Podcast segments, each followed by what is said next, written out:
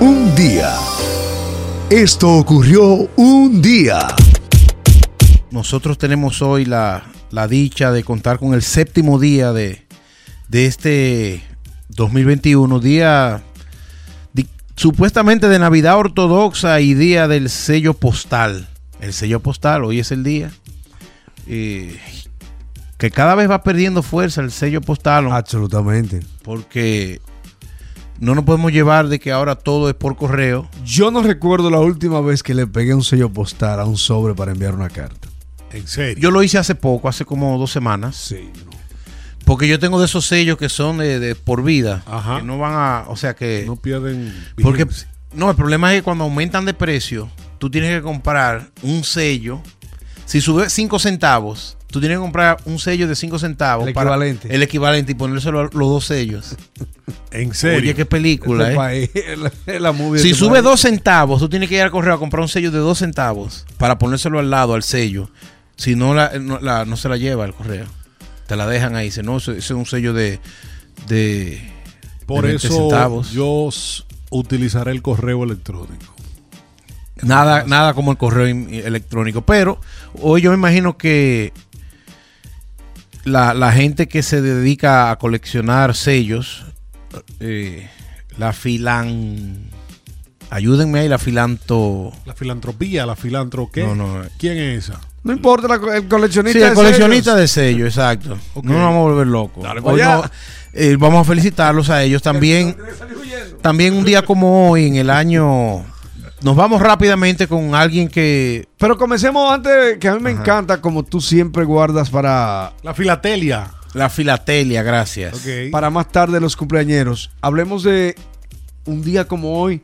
Se fundó E ESPN, Siegfried. ESPN. Está cumpliendo 17 años ya ese teenager, que fue una idea de hacer eh, ESPN Deportes. Esta idea no parecía descabellada porque los latinoamericanos, no importa de qué país seamos, todos, sobre todo los hombres, venimos locos por el, por el deporte.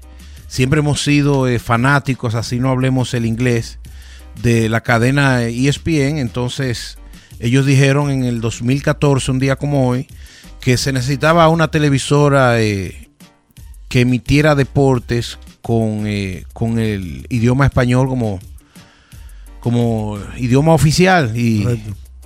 Contaba con emisora de radio hasta el 2019. Había E ESPN Deportes Radios y e ESPN Deportes TV que se mantiene únicamente emitiendo eventos en español. Es la propiedad de Walt Disney Television Sí.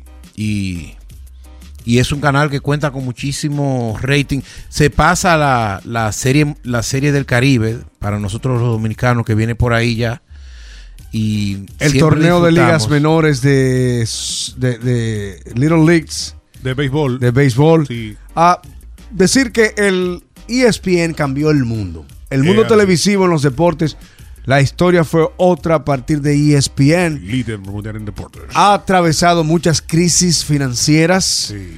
Esto por los cambios que ha dado la industria, tal como decía Cifri, se tuvieron que desprender de gran parte de sus estaciones de radio.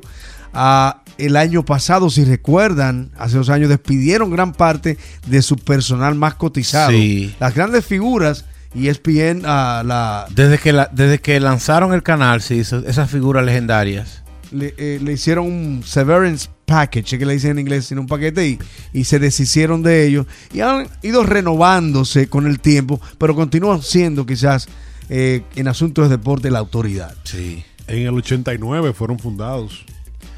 Pero ESPN Deportes eh, fue realmente fundada, vamos a ver.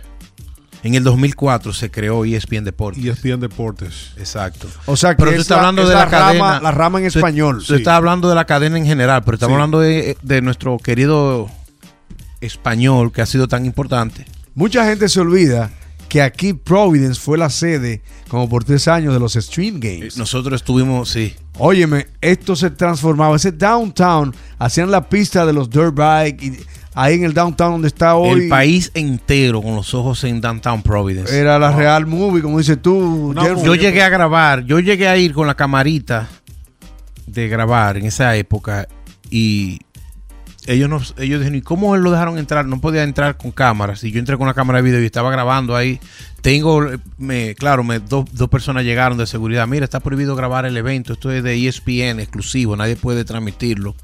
Y yo, no, yo lo estoy grabando para mí. No, no se puede grabar de ningún tipo o forma. Tengo, lo tengo de recuerdo ahí. La verdad es que esto se convertía en una ciudad fascinante, se transformaba, parecía fantástico el Tú downtown. no creías que estaba en Rhode Island, parecía No, California. No, verdaderamente. era Una ciudad- película encendida. Una Pero Totalmente. se lo llevaron, creo que unos años después se fue a otra ciudad, entre ellas California. Han ido cambiando las sedes. Pero sí, un día como hoy se fundó ESPN Deportes. Qué bien. Sí, bueno, y siempre vamos a ver cómo todo, sobre todo las ligas de soccer tienen mucho brillo. Las sedes están en el Distrito Federal en México, aquí en Connecticut eh, también y, y también tienen pues en, en Los Ángeles, California, que hay muchísimas, bueno, tú sabes, ahí es que están todos los mexicanos y ahí es que está el, el fuerte de, de ratings de esta cadena. Y seguimos en este séptimo día. Un día como hoy, señores, nació el Divo de Juárez. El verdadero Divo. Nació un 7 de enero de 1950. Uno de los mejores cantautores de nuestro idioma, hablando de el español y hablando de ESPN Deportes. ¿Cuántos años cumple el Divo o hubiese cumplido? ¿Cuántos hubiese cumplido si nació en el 1950? 60 y... 60 y- no, 71. 71. Estamos hablando de Juan Gabriel. Wow. Yo no vi la serie, ¿ustedes la vieron? No la vi, pero me dicen que es muy buena. Hay que tratar de verla. Es Eh, el protagonista de la prepago que hace papel de Juanga. Querer mirar realmente el sol, sabiendo que no debo. no puedo querer llegar hasta el más allá, sabiendo que solo muerto Es el cantautor mexicano más exitoso de los últimos 50 años. Yo diría que sí. Juan Gabriel. Yo diría que sí. Encima del Buki, de todo lo que, son, que, son, que es grande el Buki. Porque él tiene una ventaja y es que él no solamente es un excelente autor de letras, sino un excelente vocalista también, un Sí. excelente cantante. Sencilla sus O lo letras. fue, vamos a decirlo. Muy sencillas sus letras. ella tiene otro amor Pero sus melodías eran muy que buenas. su calor y dejarlo no debe. Y la veo muy feliz, aunque a veces pienso que todavía me quiere. La canción Hasta que te conocí está considerada una de las mejores composiciones. De las 100 mejores composiciones en español. Juan Gabriel, el divo de Juárez, hoy hubiese cumplido 70 y cuánto? 71. Oh Dios. ¿Qué más, Cifri? Bien, también tenemos a una argentina que tuvo muchos éxitos en los 80s, ahora está radicada en la Florida, es maestra de canto en la Florida. Y a mí me encanta mucho la canción Muñeca Rota, ella es Valeria Lynch. Valeria Lynch nació en el año 52, está cumpliendo 69 años.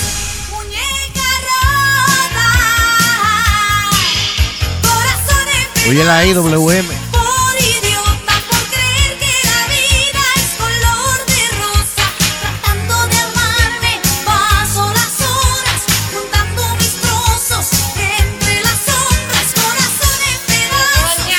Valeria Lynch. Felicitaciones en un día como hoy. Tú haces las matemáticas de las edades basado en el 2020. Y es un Sí, viene la confusión. La costumbre, la costumbre. Porque cambiamos de año. También un gran actor, Cifri, de cumpleaños hoy, Nicolas Cage. Nicolás Cueva, excelente actor, ¿eh? Muy duro, Nicolas Cage.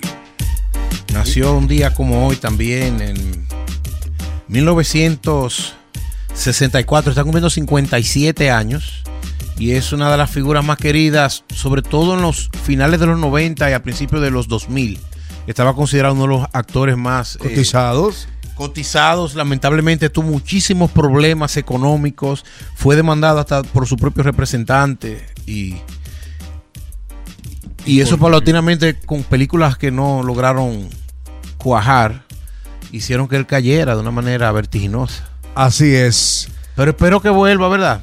Felicitaciones a 57. 57 años para Nicolas Cage. Un día. Esto ocurrió un día.